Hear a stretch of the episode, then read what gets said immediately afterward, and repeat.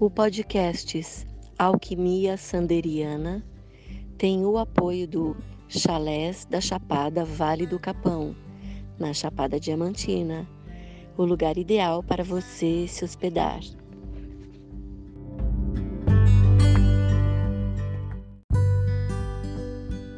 Espiritualidade, psique e comportamentos, arte e cultura são temas que serão abordados nos podcasts Alquimia Sanderiana. E eu, Sander, falarei sobre esses temas em nossos episódios.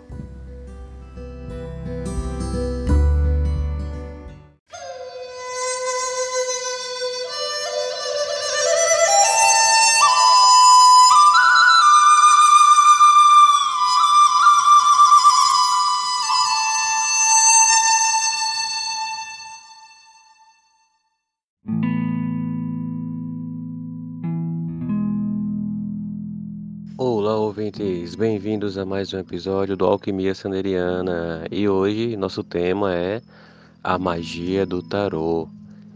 E o convidado serei eu mesmo.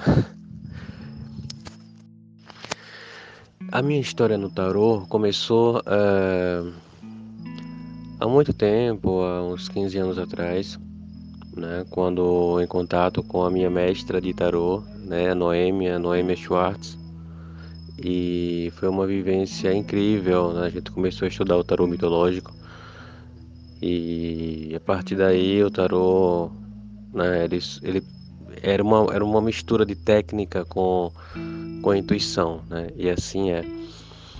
E eu pude aprender muita coisa com Noêmia e com o passar do tempo, com a vivência, com os atendimentos. E esse tempo foi passando e o tarô ele vai ensinando a gente né, de uma forma exotérica, né? É, a palavra exoterismo, né, diferente do esoterismo, né, ela é com X e o, o significado do exoterismo, né, com X, ele é algo que se refere a uma linguagem não iniciática, uma, uma linguagem, é, vamos dizer, o senso comum do esoterismo.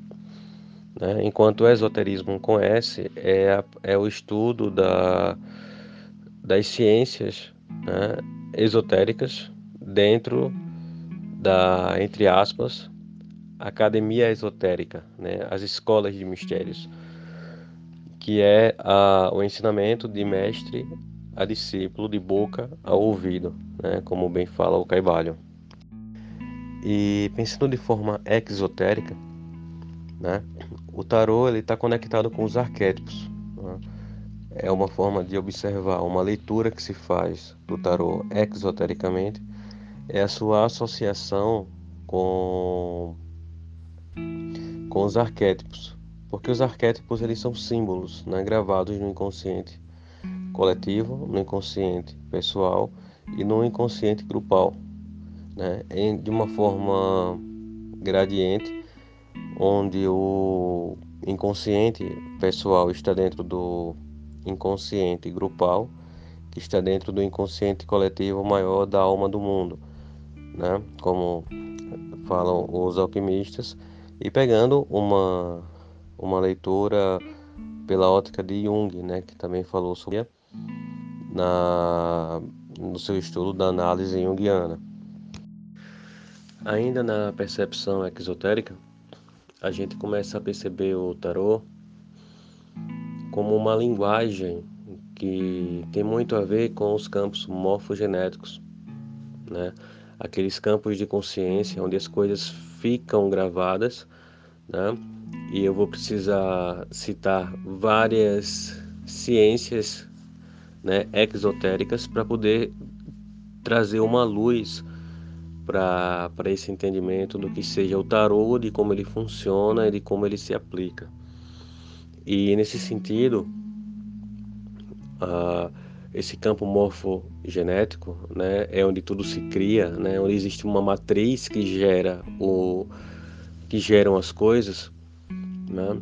Essa matriz é alimentada por pensenes. Né?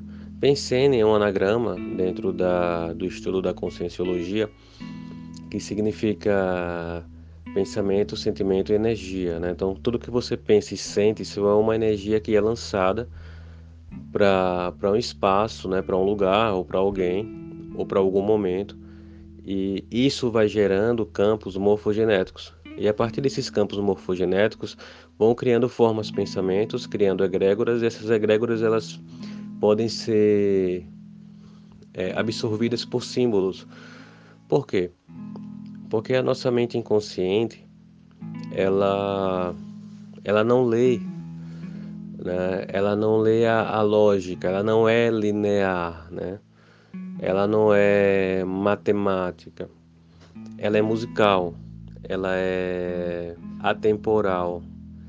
Então ela ela é muito orgânica é muito fluida. E a, vamos imaginar que podemos dizer que a física dela não é a mesma física né, do mundo consciente. Né? Ela funciona de um outro modo. E esse outro modo ele é muito artístico, ele é musical, ele é emotivo. As emoções elas se aproximam né, e elas se manifestam pela, pela leitura do inconsciente. É o inconsciente que manifesta isso. Então o inconsciente ele vai usar de símbolos para que ele possa captar essas informações e mandar para o consciente e mandar para o consciente de uma forma inconsciente, porque o consciente ele só tem ele só tem uma ele o consciente é o que nós percebemos de todo o universo que nos engloba e que engloba é, tudo que nos cerca.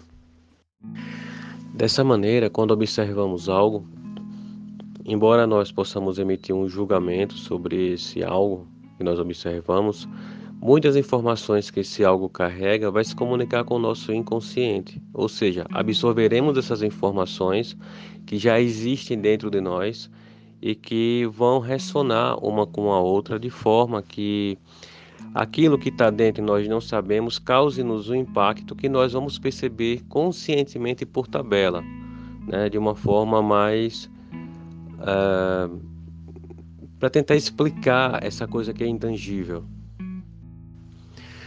O inconsciente, ele é uma ele é um universo intangível e imperceptível pelo universo consciente, né? E por mais que nós tentemos explicar, né, a gente vai conseguir absorver apenas reflexos desse universo, desse universo que fala por símbolos, né? Então, quando imaginamos, por exemplo, a árvore da vida, então vamos pensar na árvore da vida. E se formos falar sobre a árvore da vida, um texto de aproximadamente 500 páginas seriam necessários para explicar todo o simbolismo da árvore da vida. Né? No entanto, se nós apenas observarmos a, a árvore da vida, receberemos dela, dessas informações, desses símbolos, uh, todas as informações a respeito dela que estão gravados no, no inconsciente coletivo através dos tempos, que estão nos arquivos acásticos, e que nós vamos assim é, capturar essas informações de forma inconsciente e, essa, e, e, essas informações vão de todo, de todo modo reverber, reverberar na nossa mente consciente, causando alguma transformação que nós não sabemos de onde vem, mas que simplesmente acontece. Dessa maneira, quando imaginamos a carta do mago, que é a carta número 1 um, né, dos arcanos maiores do tarô, nela está contida uh, toda a capacidade de transformação né, do ser humano e a transformação das coisas ao seu redor, né? a capacidade de moldar, de criar, de gerar, de transformar. E para além disso, né, toda toda a comunicação que se é possível fazer com o plano é, conhecido como espiritual, né? com o plano intangível, com o plano sutil. Porque existe toda uma, uma fauna e uma flora, né? podemos usar esse termo, dentro da da, de, uma, de uma perspectiva que nós não conseguimos perceber através dos cinco sentidos, mas que nós nos comunicamos com ela e podemos nos comunicar e podemos também transformar nesse universo de modo que ele também se reflita como espelho no mundo físico, no mundo chamado de material ou de energia cristalizada. Então, é, o mago ele transmite todas essas informações. Né? O mago, também pensando nessa, nesse, nessa carta dos arcanos maiores, nós percebemos que ele lida com os quatro elementos. Né? Então ele tem um, uma, uma forma de uma sabedoria para lidar com esses quatro elementos: terra, fogo e água, né? que são consequentemente o, o, os naipes de, de ouro, de copas, de paus e de espadas. Né? Então assim existe uma sabedoria gravada, embutida nessa imagem que vai trazer toda uma bagagem de informações que conscientemente demoraríamos muito tempo e desperdiçaríamos muita energia para assimilar quando a percebemos de forma inconsciente. Nesse sentido, o tarô ele ensina, ele é um livro. E à medida que o tarô é entendido como um livro, né, a gente vai entrando nos aspectos esotéricos, ou seja, o conhecimento transcendental passado de uma forma peculiar, de uma forma tradicional, né, que vem de uma linhagem, né, uma linhagem que, como eu disse anteriormente, passando de boca a ouvido, de mestre a discípulo. Imaginando de forma esotérica, o tarô ele é como um grande círculo onde se passa por câmaras até chegar na câmara central, onde a iniciação mor acontece. Muito semelhante às provas dos quatro elementos que os antigos passavam para conseguir a iniciação no templo. Né? Podemos fazer um recorte e imaginar a iniciação das escolas de mistérios na época do Antigo Egito, né? onde o iniciando né, teria que chegar à Câmara Secreta, Câmara do Rei, e aí receber uh, o ensinamento maior, receber a luz maior. E quando a gente fala em rei, a gente entra também em outro arquétipo. Rei uh, é também uma carta que tem no, no tarô, né, nas quatro, nos quatro naipes. E a quarta carta também dos arcanos maiores, que é o imperador. E o rei, ele é uh, ele simboliza a coroa, né?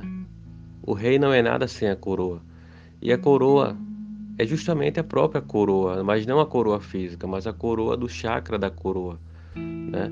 O que é um chakra da coroa dourado, brilhante, se não há alguém com, com um certo grau de iluminação. Não podemos imaginar alguém com um certo grau de iluminação é, exatamente como, como Buda, né? mas alguém que já possui uma luz espiritual, né? uma luz capaz de iluminar essa pessoa e, o, e ao seu redor. E é essa luz maior, né? maior no sentido também de mais alta, que nos ilumina de cima para baixo, né? Uma iluminação que vem do alto, né? E a gente pode entrar aí também em outros arquétipos, né? O subir a montanha, que é iluminar-se, né? Então, a, a, coroa tem tem esse esse simbolismo. Quando a gente imagina esses círculos externos concêntricos é, dentro do tarô como uma como um caminho iniciático, a gente pode começar pelo pelo elemento é, ouro, né? Pelo elemento terra, que é o pentagrama, né? O prato, porque é o físico, né? Temos que dominar o físico, entender como as coisas funcionam no físico, toda a sua natureza, os números das cartas que vão do 1 ao 10, contém-se os mistérios da soma teosófica, né, onde o, a essência leva ao todo e o todo retorna à essência. E isso em, nos, em todos os outros naipes. E passando também pelo arquétipo feminino da rainha, pelo aspecto do iniciando, do iniciando, que é o pajem, né? Passando pelo cavaleiro, que é aquele que tem o conhecimento, valoriza e o protege. E da terra a gente segue para a água, para copas, são as emoções. E de copas a gente segue para o ar, que é para o conhecimento. E do conhecimento a gente parte para o fogo, que é o espiritual. E no momento que a gente entra num campo espiritual, que a gente começa a entender o fogo, que a gente chega ao rei ou rainha, né, porque são cartas equivalentes, o rei ele não é superior à rainha, né, isso não, isso, isso é uma é um falso conceito montado pelo patriarcado, né, são os mesmos valores, porém com características é, com roupagens complementares, né? Porque a gente pode evocar o yin e o yang, né? E a soma dos dois, então assim, é uma única carta, o rei e a rainha são uma única carta, observados de pontos de vista diferentes. Então, quando a gente vence os quatro elementos, os quatro naipes do, dos arcanos menores, a gente começa a entrar nas câmaras secretas dos arcanos maiores. E arcanos é isso, é mistério, é conhecimento, né? é a profundidade do ser. E existem as outras cartas, né? que funcionam como livros de conhecimento, livros de sabedoria. E o tarô ele tem essa função iniciática. O, o, o tarô, ele, sua história se perde com o tempo o tarô ele se perde com os lugares. Alguns, alguns místicos, alguns estudiosos afirmam que o tarô ele teve sua origem na, no Egito antigo e faz muito sentido, porque o tarô ele é um livro, ele é um livro gráfico, né? E os hieróglifos é uma forma de comunicação dos antigos egípcios. E é um povo de uma sabedoria fantástica, né? Outros estudiosos falam que os povos egípcios tiveram sua origem com os Anunnakis, né, uma comunidade de civilização extraterrestre.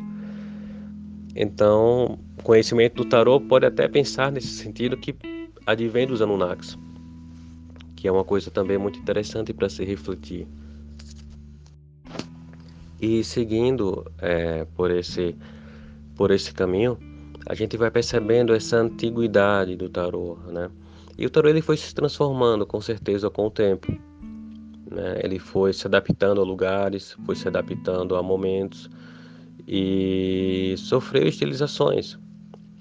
Né? É, é algo mutável, como tudo na vida, né? Como a gente comentou no, no episódio passado sobre Vipassana, né? Tudo é mutável, tudo é impermanente.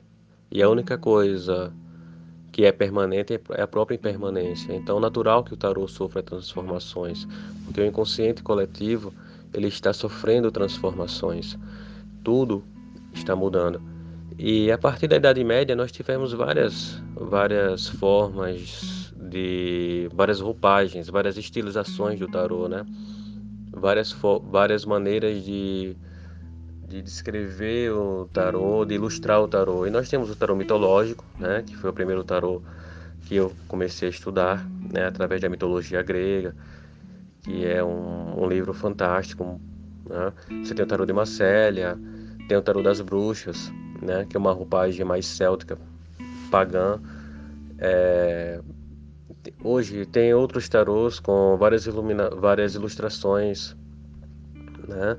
Que vão acessar o inconsciente de cada um de acordo com a linguagem própria. Né? É natural que o tarot tenha várias, várias estilizações, né? porque são várias as pessoas que vão, que vão estudá-lo, que vão lê-lo.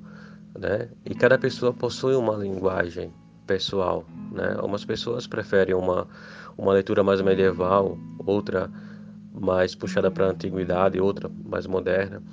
Mas lembrando que o tarô ele é sempre aquele jogo que tem os arcanos menores e os maiores. Né? Não confundir o tarô com baralhos, é, como baralho como oráculo da deusa ou, ou as cartas ciganas. São oráculos que funcionam, são oráculos que também se comunicam com, com os arquétipos e com os símbolos que estão gravados no inconsciente coletivo, possuem também ensinamentos, mas não são né, tarô. Né? Tarô possui arcanos maiores e arcanos menores. Então tem essa distinção. Mas aí vocês podem estar se perguntando como é que funciona o tarô, como é que como é que ele acontece, como é que eh, o tarô diz o futuro, o tarô como é que como é que se usa o tarô, né? De que modo ou de quais modos o tarô pode ser usado? O tarô ele pode ser usado de várias formas. Uma das formas de usar o tarô é observando suas cartas e sentindo essas cartas, se conectando com elas, né? E entrando no, no inconsciente coletivo e absorvendo a sabedoria que ela traz, né? E essa sabedoria ela vai chegando à medida que nós também vamos nos permitindo inconscientemente para que esse esse conhecimento por diapasão se some e de forma de forma sinérgica né? Isso vá ampliando a nossa consciência de modo, de modo que ela seja cada vez mais apta a receber essas informações. Esse é um método. O outro método é usá-lo como oráculo. Tá? O tarô ele não, não é um objeto que vai que é determinista que vai dizer o futuro. Não, o tarô ele não ele não diz o futuro. O tarô ele lê a sua energia, a energia do seu ambiente, a energia do que está acontecendo e coloca e expõe né, essas informações do campo morfogenético do seu universo, né, de modo que você possa entender o que vai acontecer. Por analogia, seria como você uh, abrir uma planta baixa e ver simultaneamente todos os cômodos de um determinado ambiente, de uma determinada edificação. Então, o tarô coloca uma perspectiva em lhe coloca numa visão uh, numa visão superior, onde você pode ver as situações como que em planta baixa, né? No momento, se você alterar uma parede de, de um ambiente, se você tirar um banheiro de um lugar e colocar em outro lugar, por exemplo, dentro dessa planta baixa, as cartas também vão mudar. Ou seja, o, o, é uma energia em movimento. Tá? Assim, se eu puxo uma carta, essa carta diz que eu não devo viajar amanhã, é o que está acontecendo agora, tá? É, se no dia seguinte eu mudo meu pensamento, a minha intenção muda, eu puxo a carta, a carta dizendo que eu devo viajar, pode aparecer. Não que o tarô seja contraditório, mas porque ele é instantâneo, né? Então assim, então o tarô, o tarô, você pode colocar o tarô para analisar a energia do momento, tá? Mas é claro que as coisas não acontecem de uma, de uma hora para outra, né? leva-se um tempo, leva-se um momento e isso porque a transição entre o que pensamos, né, e o que vivenciamos no plano energético não se manifesta de forma exata no plano no plano material. Pensando um pouquinho na técnica da visualização criativa, que inclusive nós temos um episódio que fala sobre isso, né? se não me engano é o episódio 3, uh, eh, a gente, se nós pensássemos em uma maçã e uma maçã aparecesse na nossa mão de forma imediata, isso seria muito perigoso. Porque imagina que no momento de raiva você maldiz uma situação ou pessoa e imediatamente aquilo aconteceria. Né? Então, nesse universo é, material, as coisas levam tempo para acontecer, para nossa sorte, que é um pouquinho diferente do que acontece no plano astral, né? no plano mental, onde é, tudo é muito plástico. Você pensou numa maçã, a maçã está lá. Você pensou, você plasmou, né? E aí a gente já entraria nas técnicas de projeção da consciência. Né? Então, assim, pode ser tema para outro episódio.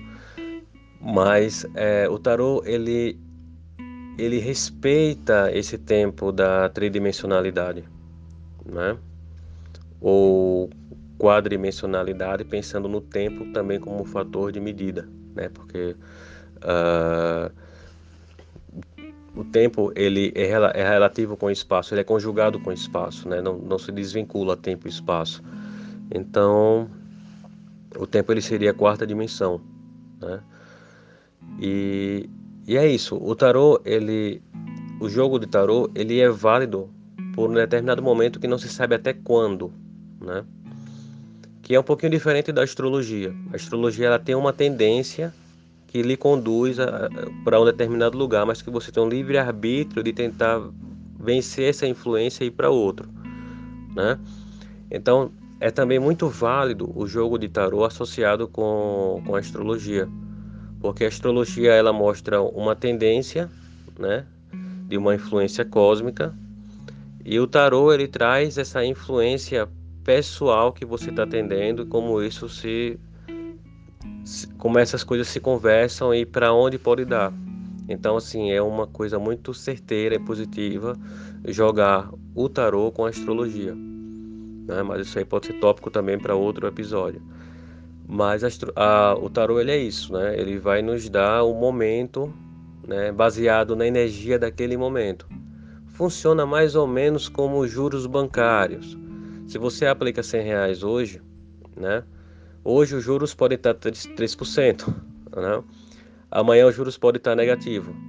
Então assim, então ele é muito ele é muito volátil, mas ao mesmo tempo ele está conectado e arraigado à, a a a energia material né? o que dá um tempo para mudar.